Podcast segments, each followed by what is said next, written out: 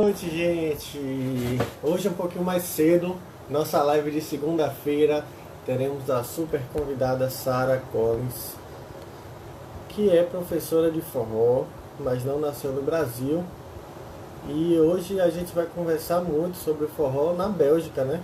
Muita gente não não sabe, mas o forró ele tá aí no mundo rodando e muitas vezes a gente acha que só tem gente dançando forró no Brasil, né? Quem tá por dentro aí já conhece, sabe que não existe lugar para o forró.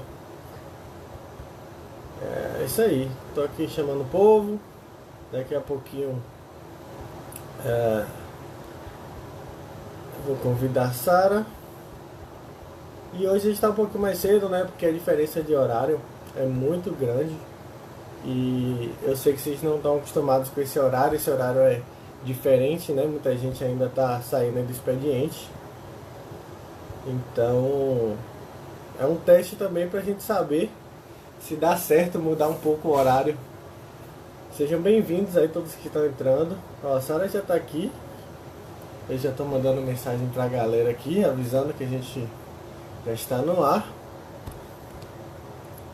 E é isso, eu acho que como um horário diferente, a gente vai ter pessoas diferentes. É...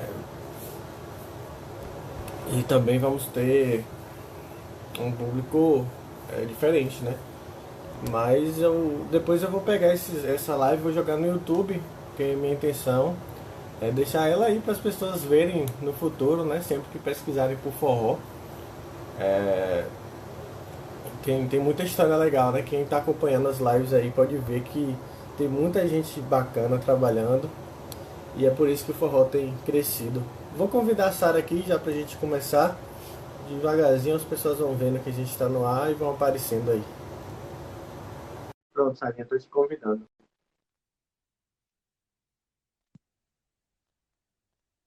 Olá! Olá! Tá me ouvindo? Muito bem. Vocês estão ouvindo beleza aí, gente? Dá um feedback pra gente. Você tá me ouvindo bem, Sara? Tô, mas agora eu não consigo ver o vídeo. Eu não sei por quê. É. Eu tô te vendo normal. Vocês estão vendo o vídeo dos dois? Diz aí pra gente. Tá dando pra ver o vídeo direitinho? Ah, tá. Eu acho que pode ser aí. Você quer sair e tentar de novo? Não, tudo bem. Se vocês estão me vendo, tudo bem. Só que é meio estranho pra mim. Tá todo mundo vendo aí, gente?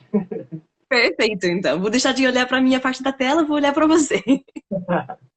Bom, primeiro de tudo, um prazer ter você aqui. Já me falaram muito bem do seu trabalho. Você é a primeira convidada que eu não conheço presencialmente. Então vai ser um é prazer. É mesmo? A gente tem prazer quase também. já, quase três meses convidando é, os amigos e tal. E é a primeira vez que eu estou convidando com a indicação de Rômulo, que é um grande amigo.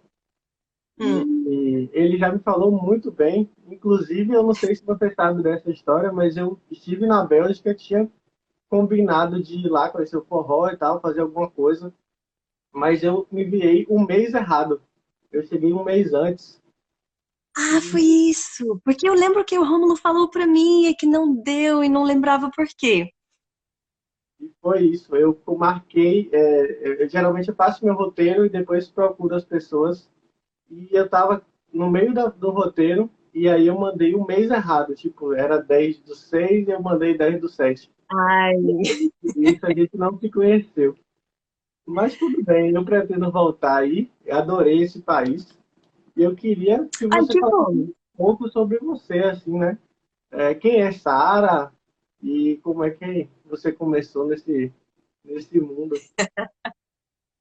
tá bom. Então, uh, olá pessoal, muito obrigada pelo convite, porque realmente é, é um prazer ter essa possibilidade de conhecer pessoas novas, que eu não tive a possibilidade de conhecer aqui. É, nada, então, é, eu sou Sara, Sara Collin, é, eu sou inglesa, mas são quase sete anos que eu moro na Bélgica agora. E eu conheci o forró antes de chegar na Bélgica, porque eu fui morar um tempo na Itália. E lá tinha uma amiga brasileira é, e me fala, ah, eu vou, vou fazer um curso de forró. Gente, o que é forró? Bom, eu vou lá ver. E nada, adorei as pessoas, a música, a dança, e aí começou tudo. Então, quando eu cheguei aqui na, na Bélgica, uh, não tinha, assim, tinha um pouquinho de forró. Tinha um, o, o Ai Que Bom, que é a Marion Lima, que tinha que vir a semana passada, que não deu finalmente. Eu vi uh, ela, um, é, o, Thiago Lima, com quem, com quem trabalha, uh, tinha organizado alguns bailes aqui na Bélgica também, uh, e começaram a organizar workshop. Então eu falei, nossa, que bom! Eu vou lá. E aí começou tudo comecei a ajudar. Conheci o Cabro, a Cabroeira em 2014, que eles viram fazer uma turnê por acá. E aí foi. Começamos a, a juntar pessoas para treinar. Uh, tinha workshops que, eu, que o Thiago organizava.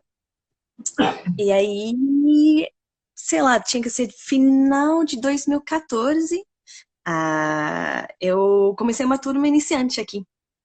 E aí foi continuando e foi assim a minha entrada no mundo do forró. Nossa, que legal. Então você conheceu na Itália e aí uhum. começou a trabalhar na, na Bélgica. É uma coisa que é muito comum entre vocês aí é vocês se mudarem entre os países na Europa, né? Eu conheço muitas é. pessoas que é, moram em outros países final que eles nasceram, né? E muitas vezes... É que pra gente é muito fácil, né? Tá tudo é. mais perto. Eu é, moro a, aqui, eu posso estar na casa dos meus pais em quatro, cinco horas. Então é do lado mesmo. É bem, é bem diferente. E a, a, barreira também, que eu vejo que vocês têm muito pouco, é da língua, né? Geralmente vocês falam mais de uma. E uma curiosidade, até Marion acabou de entrar, seja bem-vinda, Marion. Eu Ai, Marion. há muito tempo atrás, eu era menor de idade, eu acho, quando foi a primeira vez que eu fui em Paris. E aí uhum. eu conversei algumas vezes e tal. E no primeiro contato que eu tive, no segundo e no terceiro, eu jurava que ela era uma brasileira que morava muito tempo fora, porque ela falava português muito bem assim como você também tem um português muito legal. E eu queria Obrigada. Um onde é que você aprendeu? Você morou no Brasil simplesmente estudou aí? Assim, uh, tem que saber uma, uma coisa, que eu estudei tradução. Então, na universidade, eu fiz línguas, fiz francês, espanhol. E aí, comecei a estudar italiano, por isso que fui morar na Itália. Então, eu gosto de entender e comunicar. Então, quando eu descobri o forró, eu não, não suportava não entender os brasileiros que tinha no grupo, as letras das músicas.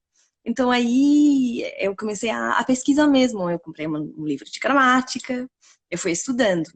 E, bom, uma base de, de espanhol, de francês, de língua latina, aí ajuda bastante. Então, foi, foi difícil no início, por, por causa do sotaque. Mas, é, tem que se virar, né? É, muita gente diz que o português ele é um pouco mais difícil de aprender do que as outras, né? O que é que você tem a dizer assim, a respeito disso? É realmente um pouco mais difícil por causa da conjugação dos verbos e tal? Ou para você que já tem esse contato todo aí, foi bem fácil? Você já disse que no começo foi difícil, mas Fala um pouco sobre é, isso. O, o sotaque mesmo no início é, é, bem diferente, porque espanhol é bem aberto, não tem nada de nasal, e, e aí demorei mesmo para poder associar as, as palavras que eu escutava com as palavras que havia escritas. escritas. Eu achei as conjugações meio difíceis, mas também eu nunca estudei português em aula mesmo. Então, o meu, o meu caminho foi um caminho muito uh, muito pessoal e eu não achei tão difícil, mas uh, obrigada, Ana, tô vendo aqui, tô falando que tô falando bem. e, isso de pelo menos ter uma base para poder comunicar e aí você vai vendo, ai, tô falando isso errado, as pessoas vão te ajudar. E, então, não achei tão difícil, mas acho que sem base de outra língua latina seria bem mais difícil. Imagina. Se eu falasse inglês tão bem quanto você fala o português, eu estaria super satisfeito. E olha que eu estudei bastante. é, vamos falar um Mas pouco também... sobre o seu aprendizado no forró. Né? Você falou que fez algumas aulas e tal, mas com certeza, até você dar aula, você já tinha algum conhecimento. Conta um pouco para a gente a história desse conhecimento, como é que ele foi surgindo, é, os professores que você teve acesso naquela época, porque, por incrível que pareça, é, você falou o ano. Qual, qual foi o ano? 2014. 2014 não era tão comum como hoje é, é, é essa ah, de professores. E eu sei disso porque eu trabalho há 12 anos com forró e nos últimos seis a gente teve uma, uma proximidade entre os professores europeus e brasileiros e já tinha muita gente na Europa trabalhando com forró antes disso. Então eu estou muito curioso para saber como era né, esse ambiente, como é que você começou a aprender e tal. Se quiser citar nome de professores, fica à vontade, como você achar melhor contar para a gente aí. Tá. Então, é verdade. Eu comecei a dar aula em 2014 e descobri o forró antes. E aí não tinha hum, tantas cidades uh, como hoje. Hoje realmente tem muitas cidades aqui na Europa onde tem forró. É, eu vou falar um pouquinho da Marion, é, eu não sei se ela está por aqui ainda, é, mas nessa época é, eu fui para muito festival. Foi assim realmente que eu, que eu aprendi a dançar. Porque lá em Milão, é, onde eu comecei a aprender, foi uma turma muito legal, mas bem pequenininha, é, bem iniciante mesmo. Então, quando eu comecei a querer dançar mais, eu tinha que ir viajar. Isso foi o bom de vir para Bruxelas, porque Bruxelas fica no meio de Amsterdã, de Colônia, de, de Aachen, de Londres, de muitas cidades onde tem forró. Então eu poderia, uh, podia ir um final de semana uh, e também fazer os festivais que tinha nesse, nesse momento. E aí tinha professores como, como a Marion, que eu falei, a Juliana Braga, que mora em Amsterdã, o Ricardo Ambrosio, que inclusive morou um tempo aqui em Bruxelas, é que ele é coreógrafo de dança contemporânea também. Foi com ele que aprendi muito sobre a anatomia, como funciona o corpo, como usar o, o corpo da melhor forma na, na dança. E tive a sorte também de, de ver professores uh, trabalhando sozinhos, porque não era todo mundo que tinha parceiro. E isso também me deu a, é, a coragem mesmo de, de começar a dar aula sozinha. Porque eu tinha esses exemplos que mostravam que era possível, ah, como mostrar coisas com os alunos. E se eu tiver, se eu precisar, ah, não, aí eu vou ter que trabalhar as conjugações, conjugações gente. Se eu ah, precisava esperar para ter um, um, parceiro, uma parceira, ia demorar muito mais. Então, eu sou muito grata a essas pessoas uh, que estavam trabalhando nessa época, porque não era tão grande, não era tão fácil. Uh, e assim, eu citei alguns, mas tinha muitos mais. Ah, imagina. Ninguém aprende a dançar simplesmente com algumas aulas, né? É tudo uma história. E você falou muito sobre a, a, o professor que ensinou você a entender o corpo e a mecânica. Eu queria é, porque, assim, eu vejo também que existe uma tendência muito grande a pessoas, é, na Europa em geral, a terem contato com a dança desde pequeno, seja por hobby ou algumas pessoas que realmente se dedicaram à dança e depois descobriram forró e tomaram esse rumo, né, de, de investir nessa, nessa profissão. É, você já dançava antes? Você tem alguma história com a dança antes do forró? Ou simplesmente é, aconteceu assim? Então, é, eu tenho, mas eu tenho uma irmã. É, de criança, era ela que dançava. Eu, é, como que se diz? Eu, é, eu nadava, fazia uh, esporte, mas não dançava nada de criança. E aí, quando eu cheguei na faculdade, eu comecei a dançar salsa, uh, que gostei bastante. Uh, mas quando eu fui para Milão, eu, eu não sei se não fui para o bom lugar, mas não não me achei na salsa. Não achei a comunidade acolhedora. Uh, e foi nesse momento que eu descobri o forró. Então era, era o destino. Mas eu acho que, sobretudo, foi a questão de, de esporte mesmo, que eu tinha feito vários tipos na, na escola, fora da escola, que trouxe essa consciência corporal. Um, aí a salsa ajudou, mas não é que tinha muita experiência na salsa. Vontade, sim, mas eu não cheguei até um nível muito alto. Legal. É, eu também tenho muita curiosidade de saber é, como foi para você o início, né? Já, você falou que já tinha alguns forrós é, onde você trabalhava, ou onde você trabalha, desculpa, e, mas que não era algo muito desenvolvido. Né? Então, eu tenho curiosidade de saber como foi esse início. Você teve poucos alunos, é, as pessoas já sabiam que era forró, ou simplesmente começou com os amigos ali e foi crescendo? Então, no início fui muito de do amigo contar para o amigo, ah, eu vou fazer essa aula, vem comigo. Uh, eu acho que as primeiras pessoas, a primeira turma tinha umas 12, 14 pessoas. Sei lá, tinha uns amigos meus que eram curiosos de saber o que eu estava fazendo, porque estava viajando tanto para fazer essa dança.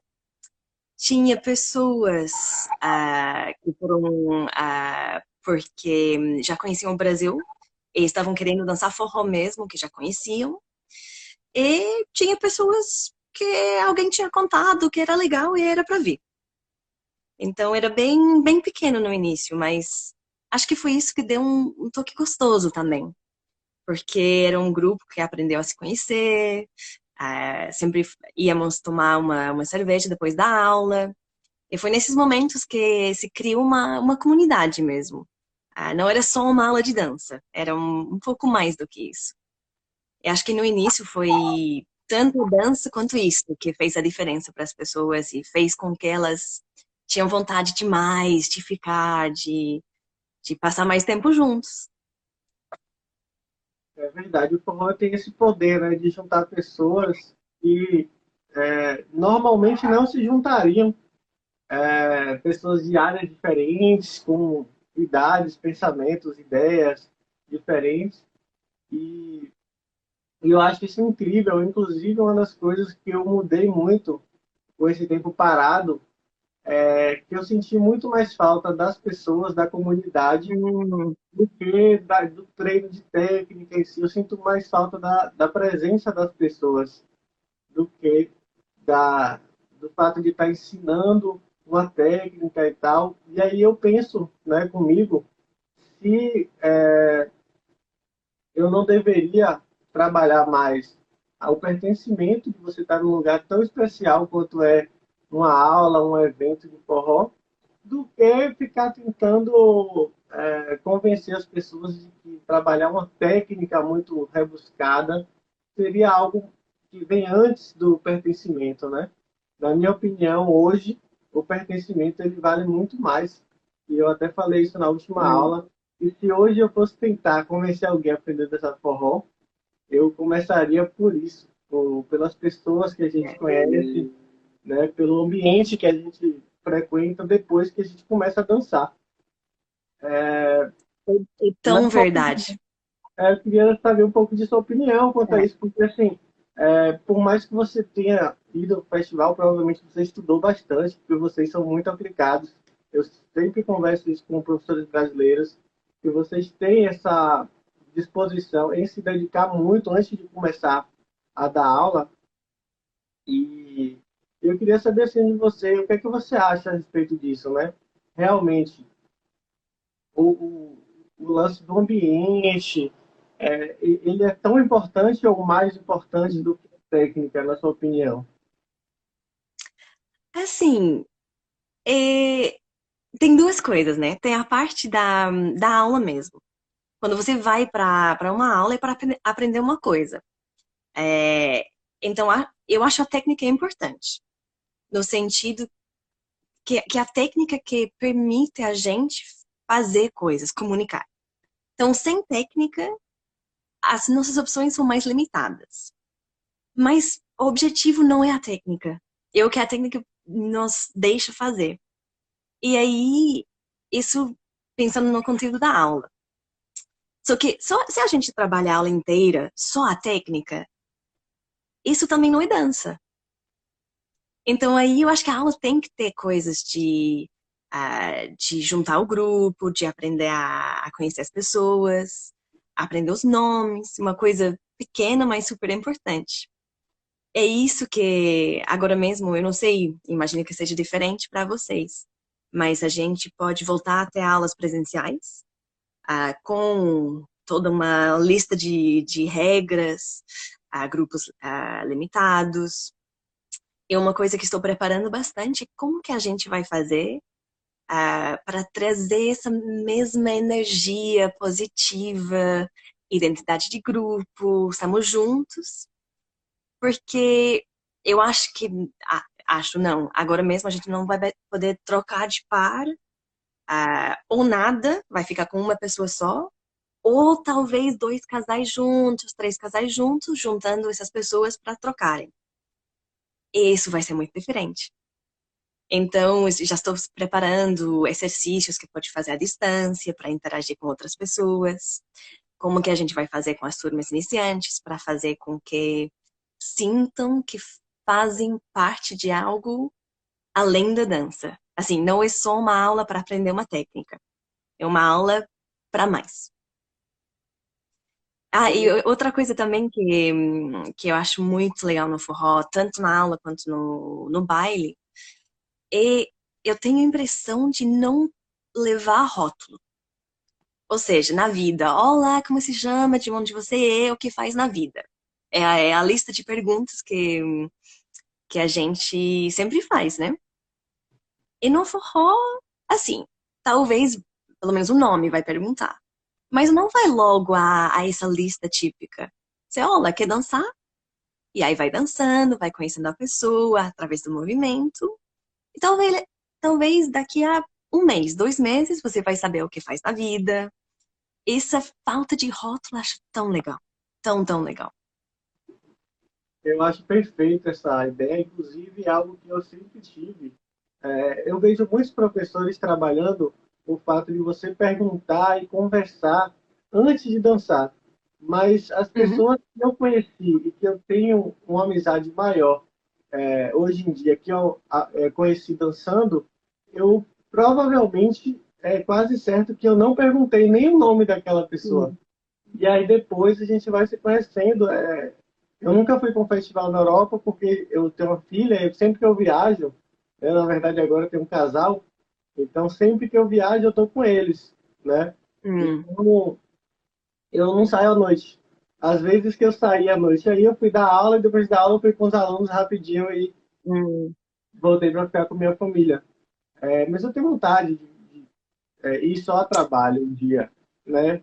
É, tenho muita curiosidade, conheço já bastante gente, mas essas idas aqui no Brasil, Festival Itaúnas, etc., é, a gente acaba conhecendo muita gente sem saber quem aquela pessoa é. A gente dança uhum. sempre, uhum. a gente vê, ah, vamos dançar, e não sabe nem o nome daquelas pessoas. Eu acho isso muito especial. É, faz você se sentir seguro em um lugar que você não conhece ninguém de verdade, é. assim, né? E isso é incrível. Eu acho que o forró tem esse poder que eu não consigo ver em outro lugar. Eu queria conhecer agora um pouco da história ah, da, da, das suas turmas, né? Você começou com essa turma, você já, já tem outras turmas. Como foi essa evolução e, e os desafios? Conta um pouco pra gente. Então, é, talvez eu vou começar falando que eu nunca imaginava que ia virar professora de forró.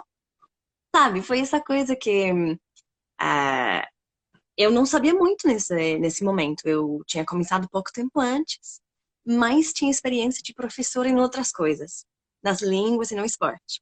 Então isso pelo menos me ajudou a ter uma, uma estrutura na aula e tudo. Mas eu comecei com essa turma querendo ter pessoas com quem dançar. Era isso. E a partir daí, eu gostava de dar aula, desde sempre, eu acho. E aí, eles gostavam, falavam para outras pessoas que, que vinham também.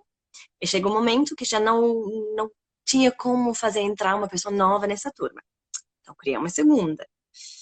E aí, eu acho que talvez tinha essas duas turmas, um ano, dois anos, e aí comecei outro dia.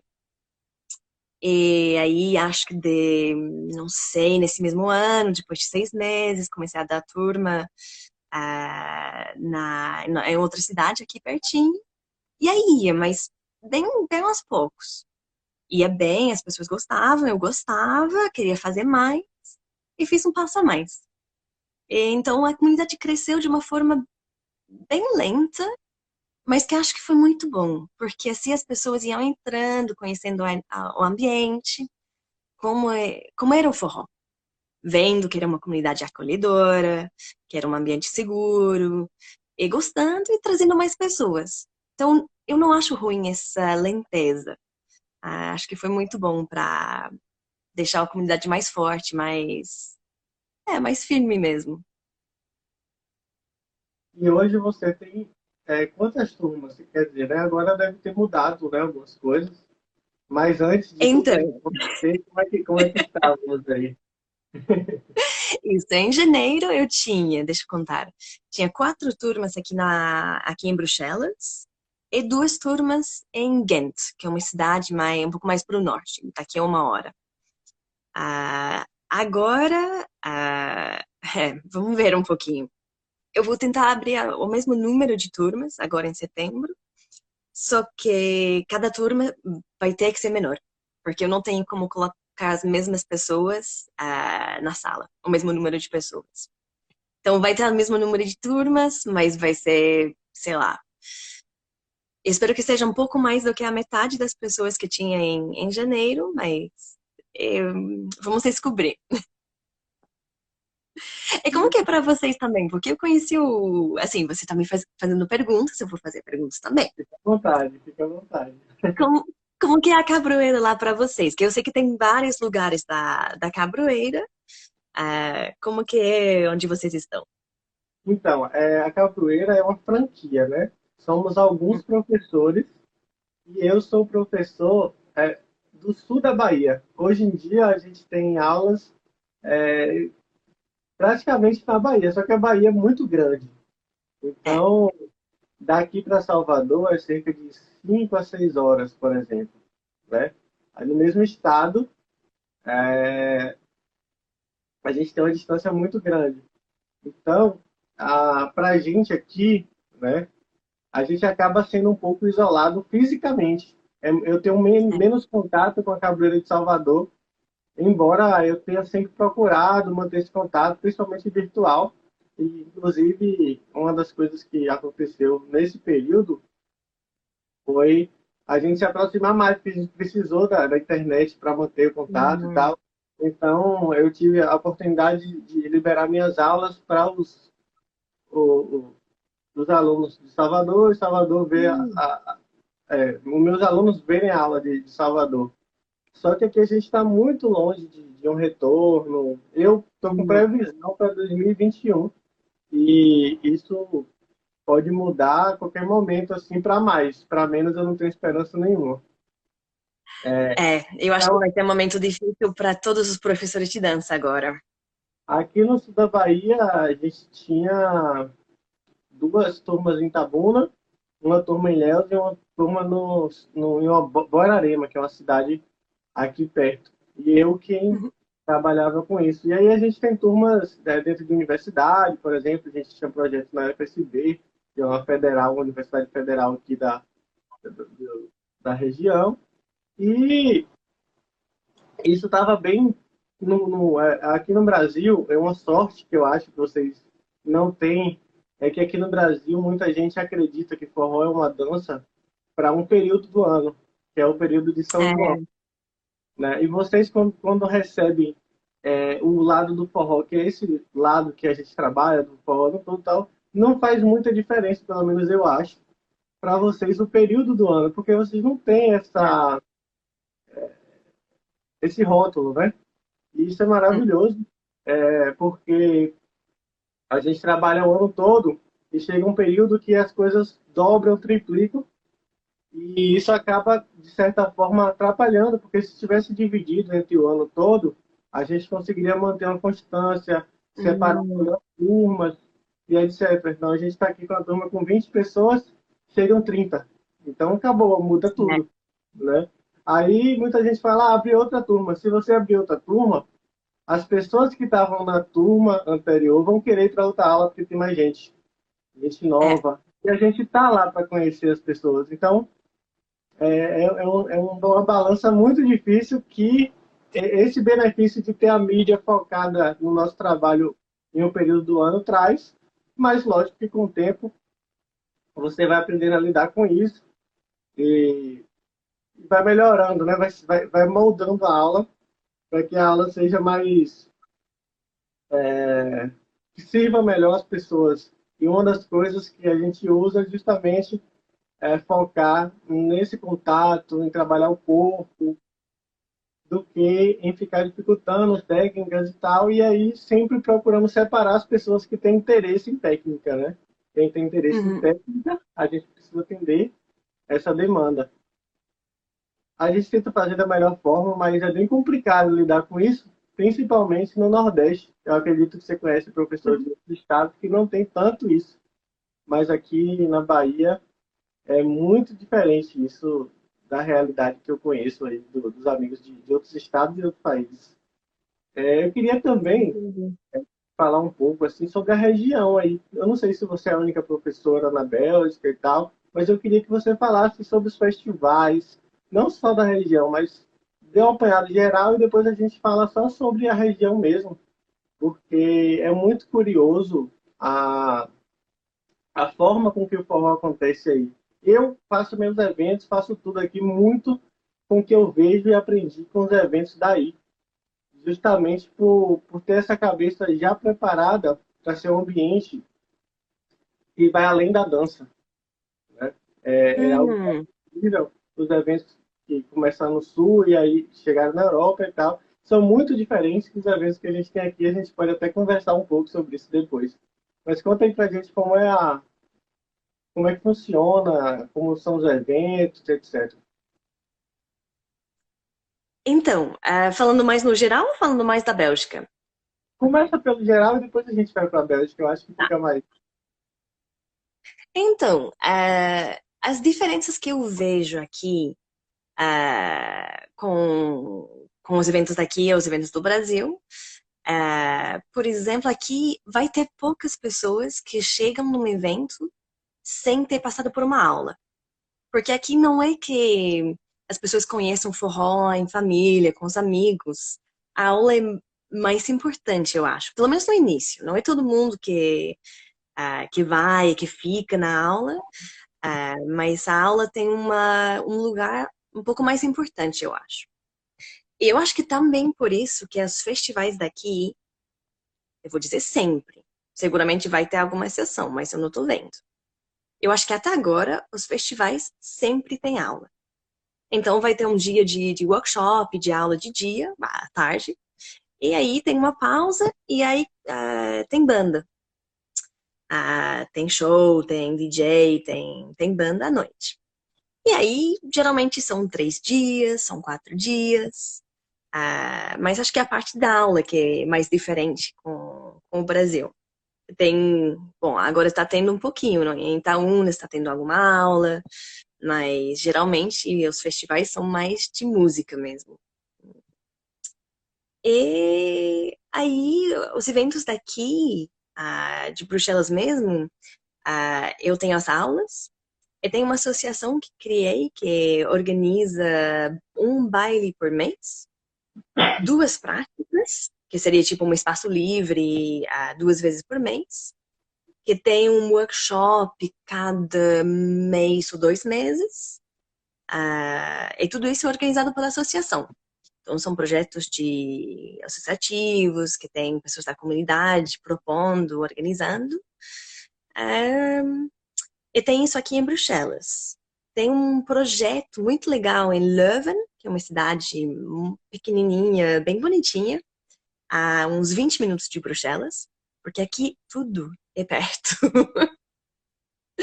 é uma coisa quando eu escuto, ai, seis, cinco, seis horas para Salvador, eu ainda preciso fazer alguma mudança na cabeça para me acostumar. É, lá em Leuven tem um projeto muito legal de uma, de uma brasileira que está dando uma aula e depois eu não. Eu acho que, que é prática. Eu não acho que tenha música ao vivo a maioria do tempo. E tem a cidade onde eu dou aula, que é Ghent, mas por enquanto não tem comunidade suficiente para ter muitos eventos. Então a gente faz práticas e tudo, mas ainda. Em Bruxelas já está um pouco mais desenvolvido, mas aqui é ainda bem, bem pequenininho. E como que são os eventos para vocês, então? Que você falou que os eventos no, são diferentes da, do Sul. É, o que acontece é que aqui é, os eventos são feitos para você consumir. São eventos que você vai para beber, uhum. eventos que você vai para comer. E as primeiras vezes que eu fui no evento de forró voltado para dança, foi muito impactante para mim. Eu fiquei vários eventos só olhando como é que aquilo ali funcionava, né? E comecei a fazer aqui devagarzinho e hoje a gente tem um evento, tinha, né, e vai, vai ter um evento mensal que a gente faz para 100 pessoas. Então, para a gente conseguir fazer o evento, a gente precisa de 100 pessoas, a gente trabalha com aquela meta, que é algo impensável em qualquer outro evento. E aqui, eu não sei se você já teve por aqui na Bahia, mas os eventos aqui eles são organizados para 10, 20 mil pessoas. E isso é uma Nossa. coisa que está isso é uma coisa que está bem é, importante na, na, no caso das pessoas que trabalham com isso, né? Os carregadores, a, a hum. técnica de som, luz, a pessoa que trabalha com segurança.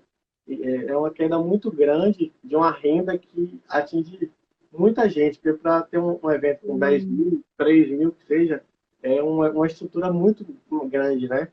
É, é. E aqui no Bahia a gente está acostumado muito com isso.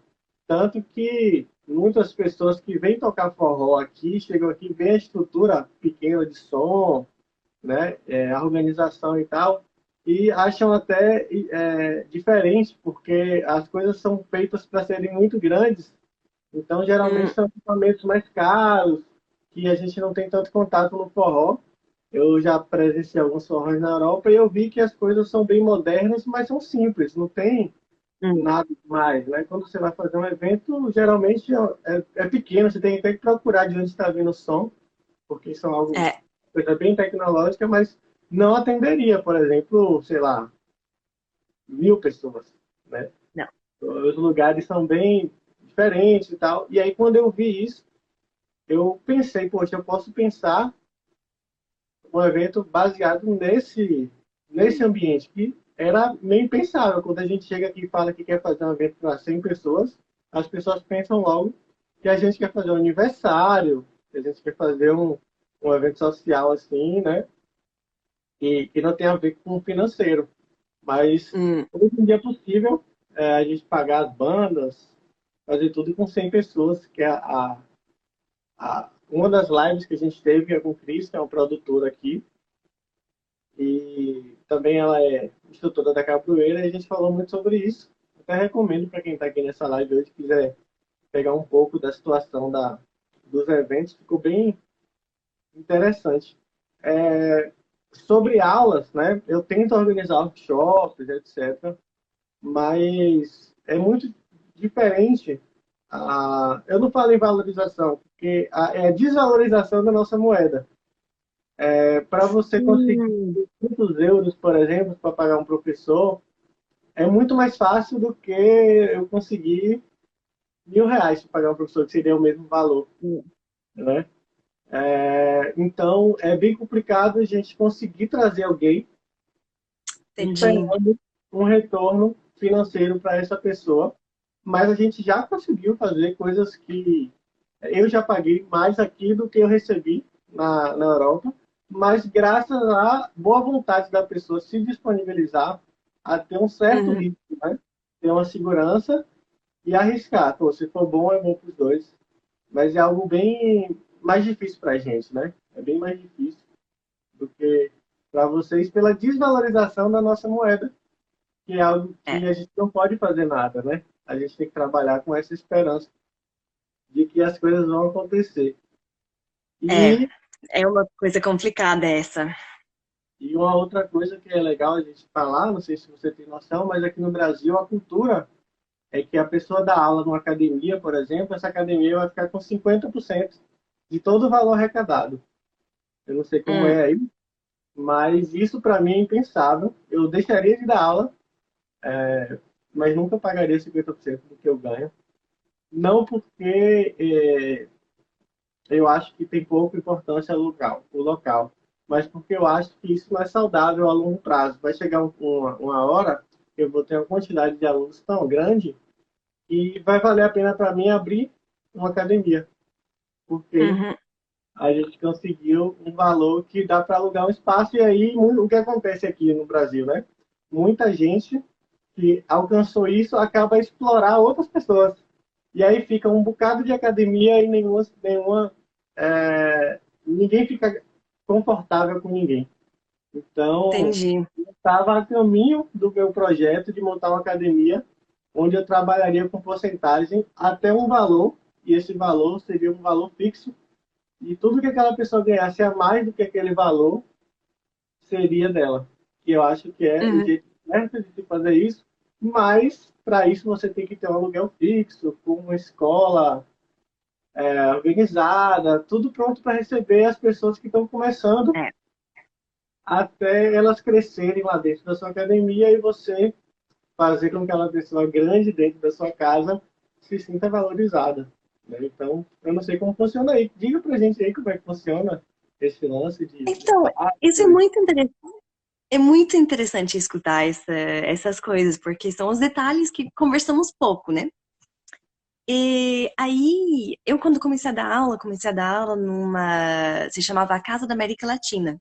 Então, era uma casa de cultura que promovia a cultura da América Latina.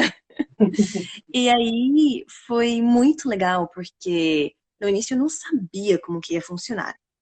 E aí eles uh, fizeram uma proposta de pagar um preço por aluno. Então, se eu tinha poucas pessoas, pagava pouco. Se tinha mais pessoas, pagava um pouco mais. E no início isso foi bem legal.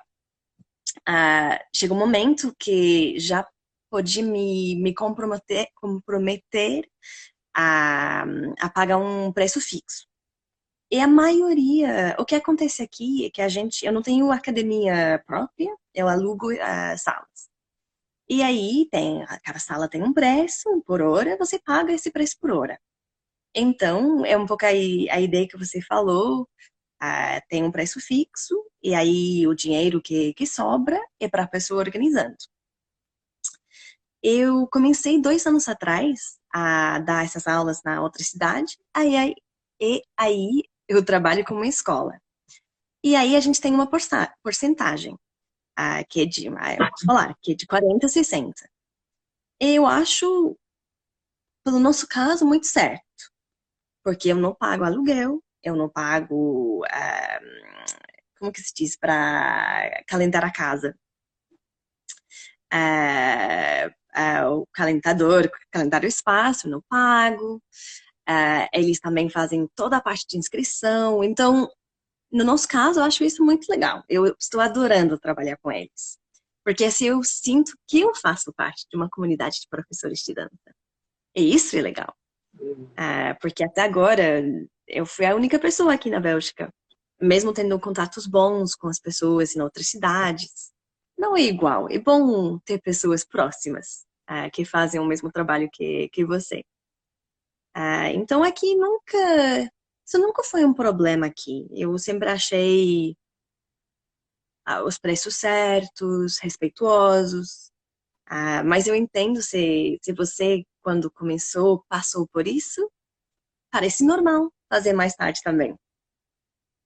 É, então, tem alguma mudança difícil é, digamos que 50% de 100 euros não é 50% de 100 reais. Entendeu? Também não. Então, a impressão que a gente tem é que é a mesma coisa, mas é muito diferente. Não, nada a ver.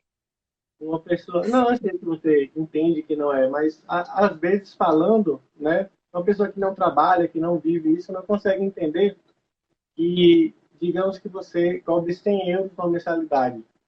E 50% fica para academia, se você tem 10 alunos, no final vai dar um dinheiro que talvez você consiga sobreviver de alguma forma. Hum. 500 reais não dá para sobreviver, um exemplo. Né? Então, é, é, é, algo que é bem legal mesmo, como você disse, a gente falar sobre, porque as pessoas não ouvem, né? Muito. A gente não fala muito de dinheiro. Dinheiro é um tabu no Brasil.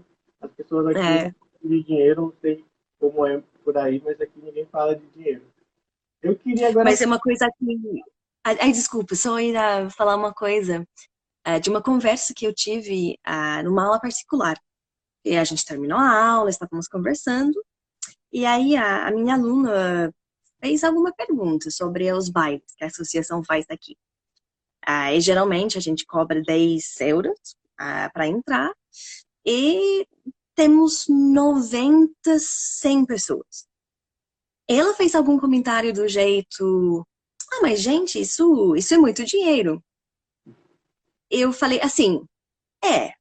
Só que aí eu comecei a elencar para ela, a gente paga X para a sala, a gente paga X para os músicos, tem o transporte que tem que contar, sei lá, tá, tá, E ela ficou chocada, que realmente os bailes, se a gente tem algum benefício, isso é bom, é muito bom.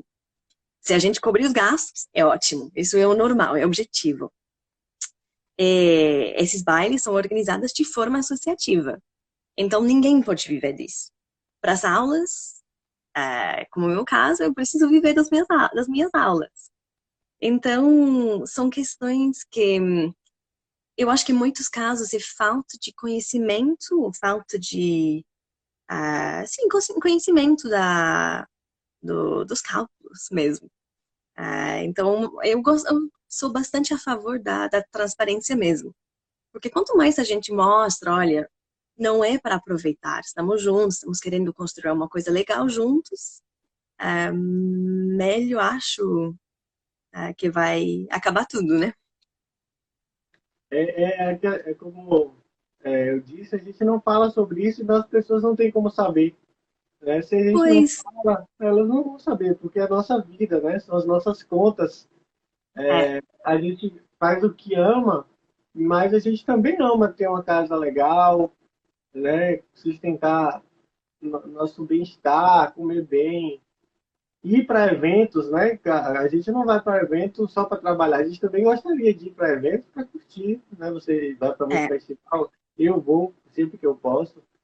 Então, assim, é algo bem legal da gente falar e é, é bem incrível como é parecido, né? A gente está em lugares diferentes, com histórias diferentes e a gente sente a mesma coisa. Isso tem é. acontecido ao longo desse mês por estar conversando com pessoas de lugares totalmente diferentes. Inclusive, Marion teve aqui, a Lu, que já participou, também teve. É, e a gente sente muita intimidade quando está falando sobre essas coisas, porque é igual em todo lugar. Isso é incrível. É. A gente tem 10 minutos, então eu queria que você falasse um pouquinho sobre o forró, né? É, do, do, que você espera, né? Você já falou um pouco que vai ter que mudar as coisas e tal, mas uma hora as coisas vão ter que normalizar. E eu quero saber quais são seus planos, quais são suas metas para quando hum. trabalhar normalmente, novamente. Ui, vamos sonhar nesses momentos. é, então, vou dar um pulo mesmo para a parte do, da coronavírus, que a gente não quer conversar disso. É, uma coisa legal que estou fazendo esse ano, eu é, em setembro passado eu montei um projeto de, de monitores, que foi a primeira vez. Eu já tinha umas pessoas que me ajudavam de forma informal nas aulas e aí formalizei esse projeto. Isso está sendo muito enriquecedor para mim, porque é a primeira vez que eu tenho a, a oportunidade de compartilhar o que eu já aprendi com pessoas uh, que estão aprendendo. É um desafio muito legal, porque, como eu falei no início, já dei aula de várias coisas. Uh, dei aula de, de línguas e de esporte. Então aí eu tinha uma bagagem que talvez eu não sabia muito bem nomear. Eu fazia as coisas por instinto. Eu sabia que era bom uh, acrescentar esse detalhe nesse momento da aula. ou de fazer esse tipo de exercício no início da aula, sem necessariamente ter uma plena consciência do porquê. Então, esse projeto de, de formar os meus monitores está me trazendo muito conhecimento, ou melhor, está hum, me ajudando a saber o que eu sei. E tenho, estou muito, muito feliz que agora em setembro uh, vai ter uma turma nova uh, de uma monitora que vai virar professora. Uh, então agora a gente está passando por, por, uma formação um pouco mais profunda para preparar ela para para setembro. Eu realmente está me trazendo muita, muita, muita coisa esse projeto. Então, espero continuar com isso. Ah, como eu falei, o forró aqui cresce lentamente. Eu não acho isso ruim. Então, não vai ser rápido esse caminho, vai ser um caminho a, a longo prazo, a longo prazo. Mas eu também gosto disso, porque é uma coisa que você vai ah, ah, eu vou precisar de ajuda em português. Você vai colocando os grãos. E aí as plantas vão, vão crescendo pouco a pouco. E tem uma coisa muito legal nisso, que eu gosto de, de fazer esse trabalho, pouco a pouco, e ver realmente que a gente pode chegar bem longe. Então, agora tem isso. Ah, quem sabe se nos próximos anos poderia ter forró em mais cidades na Bélgica.